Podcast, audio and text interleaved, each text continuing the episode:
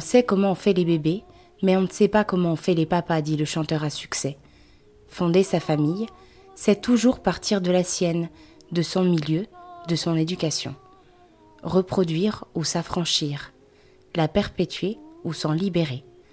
Et parfois tout simplement, se la choisir et se la créer.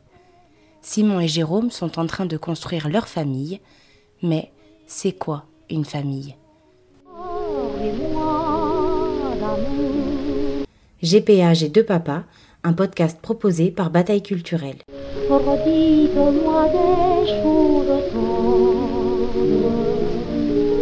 J'arrive d'un milieu donc rural. Euh, mes parents et grands-parents donc sont originaires d'un petit village qui s'appelle Dieu-Livol, 250 euh, habitants, donc euh, à une heure, ouais, un peu plus d'une heure de Bordeaux. Euh, donc ouais, milieu rural, milieu agricole. J'ai jamais eu à, subir de, de, de, mauvaises remarques au niveau de ma famille ou, euh, ou de mon entourage ouais, familial. Donc voilà, milieu modeste, rural et agricole. Moi de mon côté, je, suis né euh, dans les Yvelines, donc d'un milieu enfin, plutôt urbain. Après, c'est vrai que j'ai vécu toute mon enfance donc à, Bergerac, euh, à côté de Bergerac, donc dans un milieu très rural. Très rural. Ma famille, donc euh, mes deux parents, sont fonctionnaires à la poste. ils ont toujours été, on va dire, assez politisés, mais sans pour autant être militants.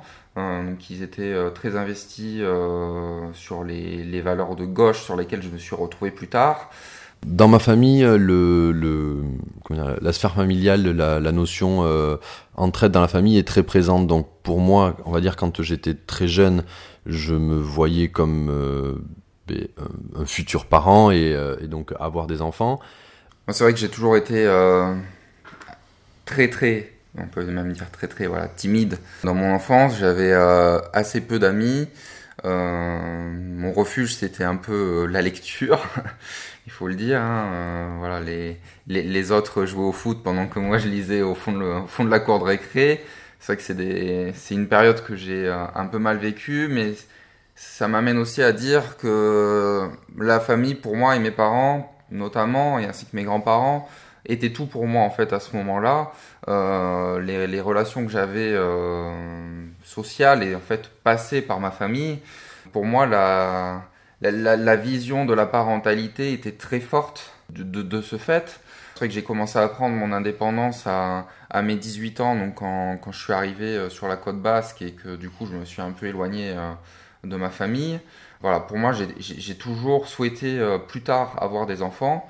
Euh, c'était euh, un peu inscrit dans mon ADN, on va dire. Quand j'ai rencontré Jérôme, on en a, on en a très vite parlé parce que pour moi c'était important. Simon et Jérôme ont une conception traditionnelle de la famille, au schéma connu et aux origines anciennes, presque de quoi se demander s'ils n'ont pas reçu ce modèle très judéo-chrétien en héritage. Pour ma part, euh, j'ai pas d'éducation religieuse, je suis baptisé.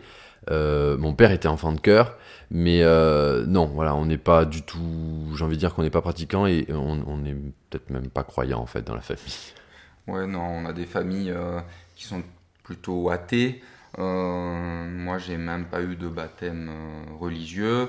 J'ai eu un baptême civil. J'ai toujours été élevé dans un esprit, on va dire, très républicain, avec, avec donc un cadre républicain, mais pas du tout euh, de cadre religieux. J'aurais très bien pu, euh, adolescent ou plus tard dans ma vie, euh, choisir une religion, mais de ce côté-là, mes parents m'ont laissé toute liberté. Entouré de familles aimantées soudées, de parents attentionnés, comme un cocon plein d'amour et de bienveillance, Simon et Jérôme auraient pu, avant même d'envisager l'adoption, solliciter comme d'autres couples une de leurs proches pour porter leur enfant. La, question de la GPA intrafamiliale a été très vite euh, mis de côté en fait parce que voilà quand, l'enfant va naître faut pas se voir la face ça va être un enfant de couple de couple homo je pense que ça se passera très bien vu les retours qu'on a de, de, des, parents qui ont, déjà un enfant mais je je voulais pas voilà je voulais pas partir sur des bases je n'ai pas envie de dire bancal parce que des gens l'ont fait, je suis sûr que l'enfant sera très bien sera très bien accompagné. Mais voilà, on voulait partir sur, sur le process le plus neutre possible euh, au, niveau du, au niveau de l'enfant. Euh, pour ma part, euh, je n'avais pas envisagé de, de GPA intrafamilial parce que voilà, enfin je c'était pas ma vision de la GPA.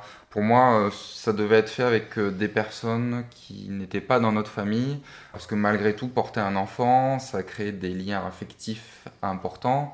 Et j'aurais trouvé ça un peu particulier euh, de partager cela avec quelqu'un de la famille, d'autant plus qu'à la naissance, si le bébé était né en France, nous aurions eu des, des, problèmes de démarches administratives et juridiques euh, puisque très clairement, euh, l'enfant n'aurait pas pu être adopté par Jérôme après, euh, puisque c'est la, la, femme enfance qui, qui, accouche d'un enfant est automatiquement sur l'acte de naissance, alors qu'au Canada, ce n'est pas le cas. Bien que pour la GPA, donc intrafamiliale, ma sœur, gentiment, s'était proposée en disant Mais si ça marche pas, je suis là. En leur fort intérieur, Simon et Jérôme savent depuis toujours qu'il leur faudra emprunter un long chemin semé d'embûches pour atteindre leurs rêves. Un rêve, une envie, un désir, mais surtout une volonté farouche. Dans le prochain épisode de GPA et deux papas, Simon et Jérôme nous racontent comment ils ont pris la décision d'avoir un enfant. Ce jour-là, euh, Jérôme était en train de jouer à la Xbox sur le canapé pendant que je lisais encore un énième forum. Il est venu me, poser cette question. Euh, mais euh, quand c'est qu'on avait dit qu'on lançait les démarches. Euh, Pour faire découvrir ce programme au plus grand nombre, n'hésitez pas à noter ce podcast sur vos plateformes préférées et à le partager. Rendez-vous également sur les réseaux sociaux Instagram, Facebook, Twitter, sur le compte Je vous aime BCP et notre site je vous aime bcp.fr.